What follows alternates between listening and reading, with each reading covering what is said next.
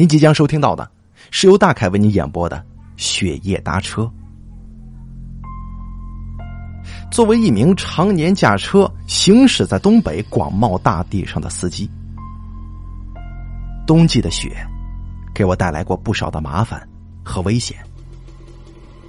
一次雪夜的奇遇，更在我的记忆当中留下了一片永远无法抹去的极为浓烈的。白色恐怖。记得那是二零零三年十二月中旬，我跟司机老张、老雷分别驾驶三辆小解放货车，从长春启程去纳河送货。销售部副经理老杨跟我们一起走的，其中这个老张是一位经验丰富的老司机了。被人们称为“路路通”，他负责带路，老杨坐在他的车里，而老雷呢是一位讲义气、胆子大的中年司机，人人都叫他雷大胆儿。他的车在老张的车后面，而我的车呢排在第三。一路上，我们都始终按照这个顺序来行车。早上出发的时候，这天空当中就下起了茫茫大雪，一切都笼罩在白茫茫的雪雾当中。我们一路小心赶路，晚上八点的时候驶上了一条偏僻的乡道。车子里面开着暖风，但是我仍然能够清晰的感觉到一股股白色的大冒烟风。从车门缝子里边一丝一缕的钻进驾驶室里。我打开收音机，一直没问题的收音机却一声不响。这个时候，我从后视镜当中看到一团白雾似的影子跟在我的车后头。我立刻加油，想甩掉那团白烟。那团白烟紧紧的尾随着我，并且放射出两条强光。我这才发现呢，这团白色的影子，原来是一辆白色的宝来车。那辆车向我闪了闪灯光，示意要超车。我就把车靠在道边，放那辆车过去。我并且诅咒那名司机：雪夜里开车不开车灯，这吓人又不利己。你呀，就等着翻车吧！你那辆车超车之后继续加速，两轮子就卷起了两条雪龙，这扬起的雪都粘到了我的车窗上，我的眼前立刻就变得一片雪白了。我打开雨刷器，雨刷器艰难的摆动着。这个情况啊，我是不能再继续开了，于是我挂空挡。踩刹车，然后下了车。当我看到车窗再次变得清晰的时候，我也抽完了一口烟。再往前看呢，发现那辆车已经驶出去很远了，但是去进了雪窝子里，这后轮子原地打着滑，没办法动弹了。一个穿着白色貂皮大衣的女人从车里就走了出来。她站在道边，向我挥一下手，请求我的援助。我摇了摇头，上车，然后打开车向她开过去。就在来到他近前的时候，车的右后门轰的一声响了一下。哎呀，糟了，是不是车把他给刮到了呀？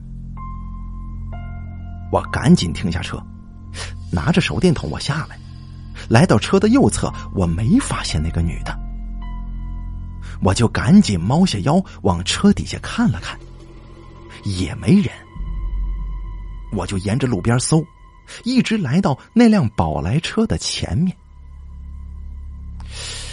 还是没人呢，就连街道旁的排水沟里边也是空无一人。那辆车所有的灯都关着，就连车里都是黑漆漆的。我用手电筒向车里面晃了一下，这才发现，这辆车的内饰都是白色的，座椅是白的，就连方向盘的套皮都是白的，这仪表盘呢也是白的。这最让我惊奇的是，这车里还没人。那个女的，这是去哪儿了呀？我轻轻的拉开一扇车门，哎呦，这车里边啊，竟然比外头还冷呢！一阵冷风从车里吹出来，掠过我的耳畔。我觉得有点不对头，因为这冷风明明就是人走的时候带起的那股子邪风。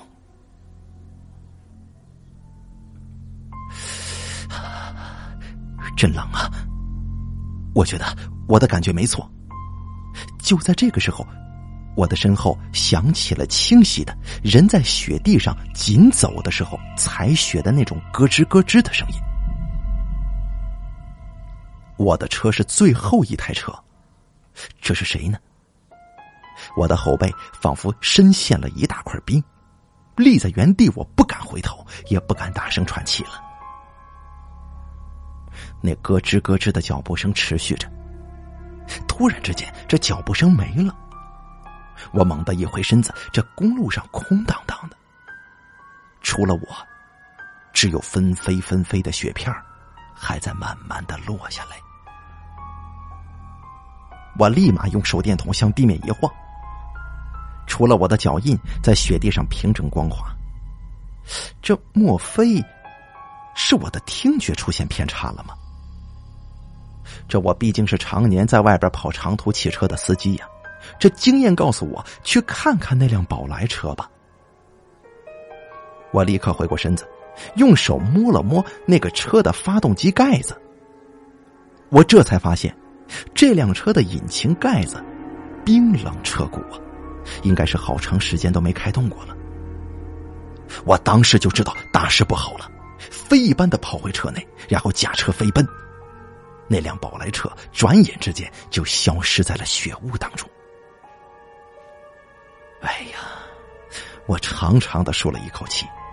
这个时候，我才发觉车里边异常的冰冷。我就去开暖风，可是手碰到暖风的开关，才发现这暖风一直都是开着的，但是就是没有一丝暖风吹出来。就在我要调节暖风开关的时候，我猛然发现，一个白色而且模糊的身影在我车内的观后镜里。那个白色的影子就坐在后排的座椅上呢。恐怖的寒气几乎将我的整张头皮都给挤走了。我猛地把观后镜抬向上方。接着把档位推到最高，把油门踩到底，车子就狂奔了起来。我一路狂飙，接连超过了老雷跟老张的车。老张一看我超了他的车，就追上我了。我的头皮一阵麻，脑海当中闪现出一点灵光。我把车放弃，我应该赶紧下车。在这点灵光熄灭之前，我猛地踩下刹车。这车子在雪地当中滑行了很远，才停下来。没等车子停稳，我就跳下车，向老雷的车迎面就跑过去了。老雷停下车子，摇下车窗说：“咋的了？你干啥玩命跑啊？什么东西把你吓成这副德行啊？”鬼，有个白衣女鬼在我车里呢。我一拉开这个车的后门就往上跳，而老雷这个时候却突然倒车了，把我甩倒在了雪地上。我赶紧爬起来，跑到车前，声嘶力竭的喊：“雷哥，给我停车呀！你可别瞎掰了，你瞅着鬼，我怎么没看见呢？就算有鬼，有啥可怕的啊？你你你让他上我车里来坐坐，我跟他好好唠唠。这鬼是可以上来。”你呢，就就就甭上来了。说着，老雷还不停的闪着车前的大灯，照着我，寻我开心呢。这个时候啊，一阵冷风从我的身边掠过，我是眼瞅着那条白色的身影清晰的出现在了车前大灯光照的范围当中，就是那个穿着白色貂皮大衣的女人呢。她背向着我，向着老雷的车迎面走了过去。哎呀，鬼呀！我还抢继续喊呢，提醒老雷离开。但是我的嗓子就像是被一只无形而冰凉的手掐住了。我眼睁睁的看着那个白衣女鬼通过那一扇敞开的车门坐进了老雷的车里，而老雷呢，却对此一无所知。我鼓起勇气冲到车前面，想把那个女的从车上拉下来。这个时候，那个女的把脸转向我。我听他冷冷的说了一声：“关上车门。”接着我就听到老雷带着笑声的喊：“ 哎呀，呃，把车门关了，你呢，陪那个女鬼唠唠嗑吧。”我就像木偶似的关上了车门，而老雷则是哼着二人转，驾车就扬长而去了。过了没多一会儿，老张的车开到了我面前，我跳上车子，让老张把车加速去追老雷，并且把刚才所发生的一切跟老张、老杨略微描述了一番。我们在离小沟桥不远处追上了老雷。这小沟桥下面是一条几乎没有水的天然沟，这沟上有一座桥，公路。在和车的衔接处弯了一个近似九十度角的弯，而那个弯道是没有护栏的，弯道外侧是一道直达沟底的长长的陡坡，这沟底就如同墨一般的黑呀，眼看就快要到桥上了，我们的车跟老雷的车并驾齐驱，我们扭头一看，发现那个白衣的女人静静的。坐在老雷的车后排座位上，而老雷似乎是全身僵硬，他的双手紧紧的端着方向盘，目不转睛的直视前方，始终保持着驾车的直行姿势。坏了！老张开始鸣笛，我摇下车窗向前喊，但是老雷却一点反应都没有。这个时候，我们已经来到了那处急弯。老张急刹车停下了车子，而老雷则是风驰电掣一般的冲出公路了，沿着陡坡俯冲到了沟底。剩下的我们三个人，赶紧拿出手电，沿着陡坡深一脚浅一脚的下到沟底。这沟底黑的伸手不见五指，仿佛是一座连光都没有办法照亮的黑洞。手电筒的光跟电都被这座吸尽了。这手电筒闪了几下就不再亮了。我们摸出打火机，但是这打火机居然也打不着啊！就在这个时候，黑暗当中，我们听到身后再次响起那个踩雪的脚步声。我一个大老爷们吓得是魂飞魄散呢。在黑暗当中，东一头西一头的转了半天，沿着陡坡爬上了公路。我们逃回到车中，直到第二天天亮，救援人员赶过来，才跟着他们下到了沟底。映入我们眼帘的是老雷的车横卧在那儿，完好无损，但是老雷却全身僵硬，双手紧紧的握着方向盘，双眼直视，保持着驾车的姿势。他已经死了，被那个白衣女子吓破了胆才死的。一位救援人员向我们讲述了那个白衣女子的来历。几年前的一个雪夜，这条公路上发生了一起交通事故，一名货车司机把一个站在道边向他求救的身穿白色貂皮大衣的女子刮倒了，并且拖着她走了很远。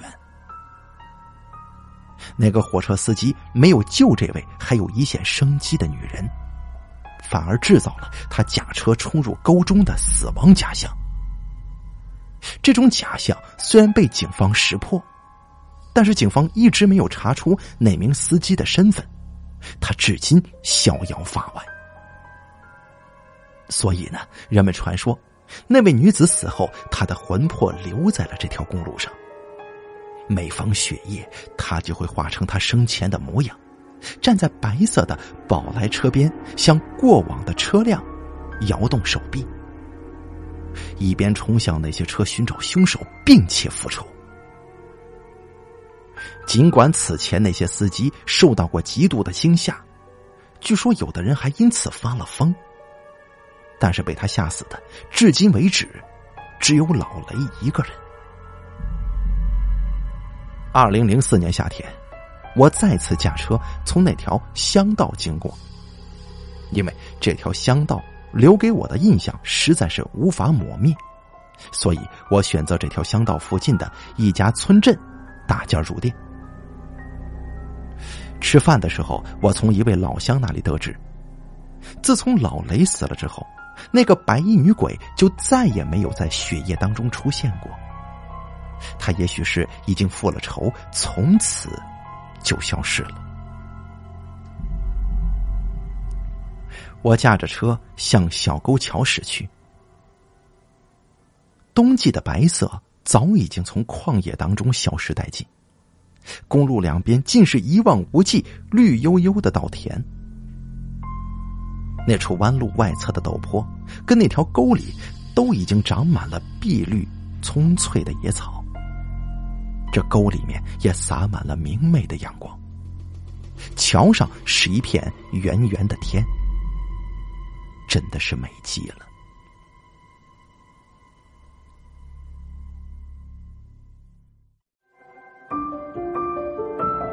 本期故事演播完毕。想要了解大凯更多的精彩内容，敬请关注微信公众账号“大凯说”。感谢您的收听。